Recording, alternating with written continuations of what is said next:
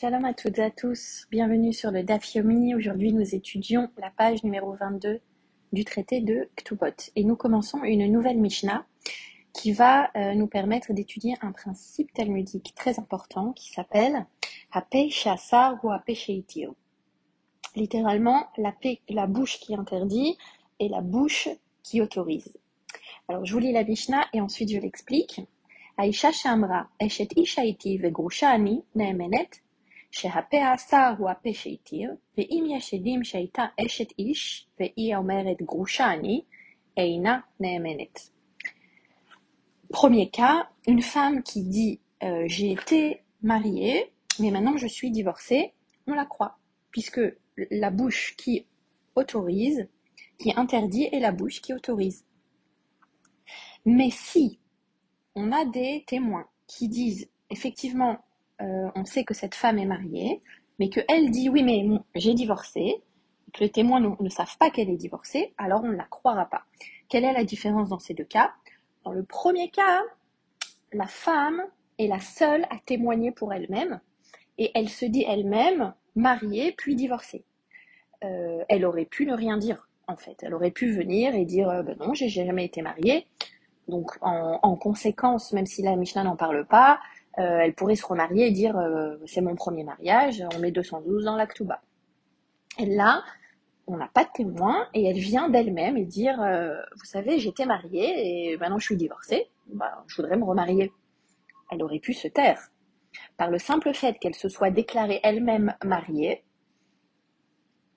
alors si elle dit qu'elle est divorcée, on la croira aussi.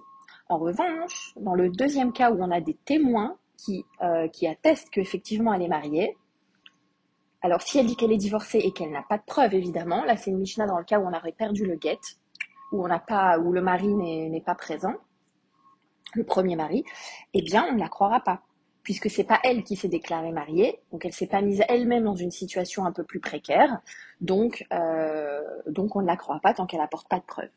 Deuxième exemple de la Mishnah, Isha Amra Veteorani Si euh, la femme vient et déclare J'ai été prise en captivité euh, par des non-juifs, mais euh, je suis pure, je n'ai pas, pas été violée, on la croit. Puisque à péché à ça ou à péché itir. Ve'im yeshedim shenishba, shenishbet, ve'imeret teorani, enan nehemenet. Mais en revanche, si on a des témoins qui prouvent qu'elle a effectivement été prise en captivité, et que elle, ensuite, elle sort de cette captivité, elle dit oui, mais je n'ai pas été violée, je suis pure, eh bien, on ne la croit pas. Euh, et si euh, et si finalement elle s'est mariée, elle s'est remariée, et les, et les, témoins viennent après, euh, à Rezalotetse, et on la, fait, on la fera pas divorcer.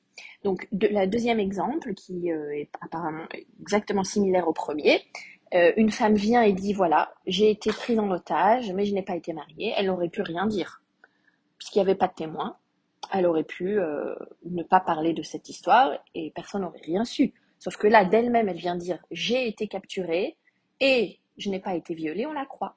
En revanche, si on a des témoins qui ont vu qu'elle a été prise en captivité par des non-juifs, quand elle ressort de cette captivité, on ne la croira pas si elle dit qu'elle n'a pas été violée. Pourquoi On avait vu, on avait étudié dans la page numéro, euh, je retrouve la référence numéro 13, voilà, euh, pas, numéro 13, la captive. On suppose pour sûr qu'elle a été violée même si elle dit qu'il ne s'est rien passé, euh, sur le principe que euh, les non-juifs ne, surveillent pas leur comportement en ce qui concerne les débauches sexuelles. Donc toute femme qui est prise en captivité par des non-juifs est considérée comme ayant été violée. Et là, on est dans un cas de la Mishnah qui contredit ce qui a été étudié dans la page numéro 13 parce que on est dans un cas de euh, la bouche qui interdit et la bouche qui autorise. Si la femme n'avait rien dit, on n'aurait jamais su. Donc si c'est elle le dit d'elle-même et qu'il n'y a pas de témoin à ça, on la croit si elle dit qu'elle n'a pas été violée.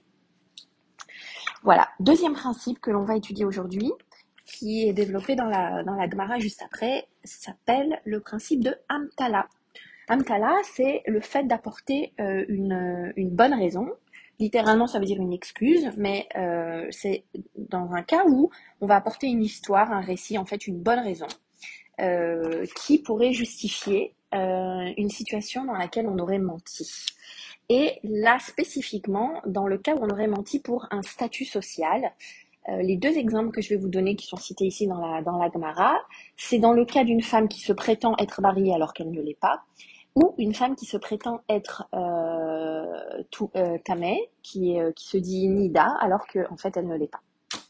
Alors, je vais commencer par la première histoire qui nous est citée ici, qui est une histoire que, que Myriam adore, et qui relate l'histoire suivante. Une femme, euh, apparemment euh, belle, Gdola Benoy, qui est, voilà, qui, qui est d'une grande beauté, a euh, beaucoup de prétendants qui veulent, l'épouser. Et à chaque fois que quelqu'un vient avec une bague et lui dit épouse-moi, elle lui répond ah non, non, je suis déjà mariée. Et toute la ville pense que bah, cette femme est, est mariée. Puisque chaque prétendant, elle lui disait non, non, je suis déjà prise, merci beaucoup. Et un jour, elle trouve la bonne personne avec qui elle veut se marier. Elle va au Beddin et dit bonjour, je suis venue pour me marier. Euh, D'accord, mais vous n'êtes pas déjà mariée ce que vous dites depuis, depuis tant d'années Ah, mais non, en fait, j'ai menti, euh, j'ai jamais été mariée. Euh, maintenant, je veux vraiment me marier. Ah, ok. Est-ce qu'on peut vous croire? Est-ce que vous avez une bonne raison? Quel est votre amtala?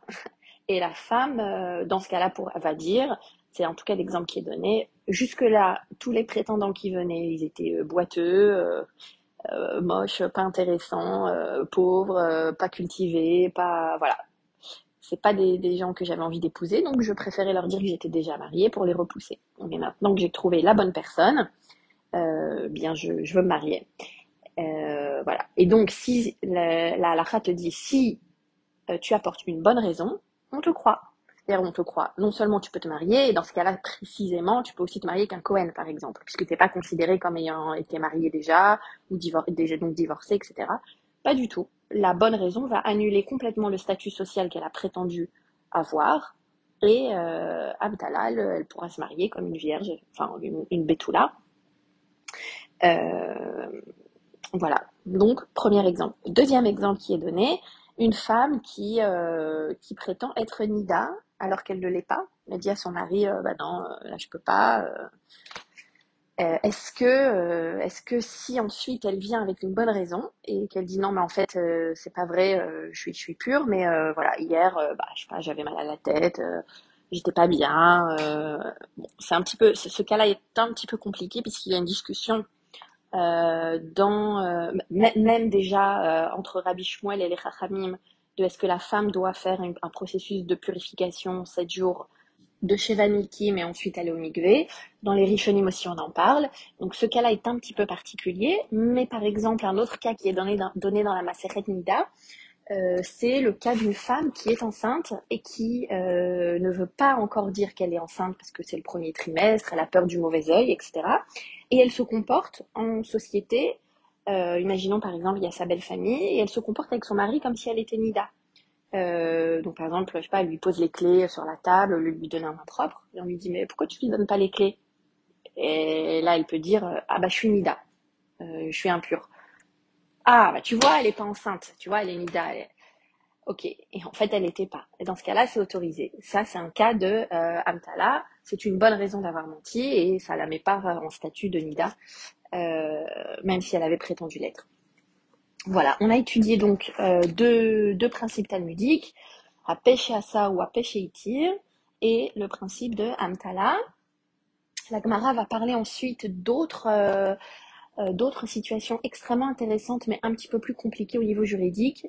Euh, c'est dans le cas où on a deux paires de témoins qui viennent témoigner pour des choses contraires.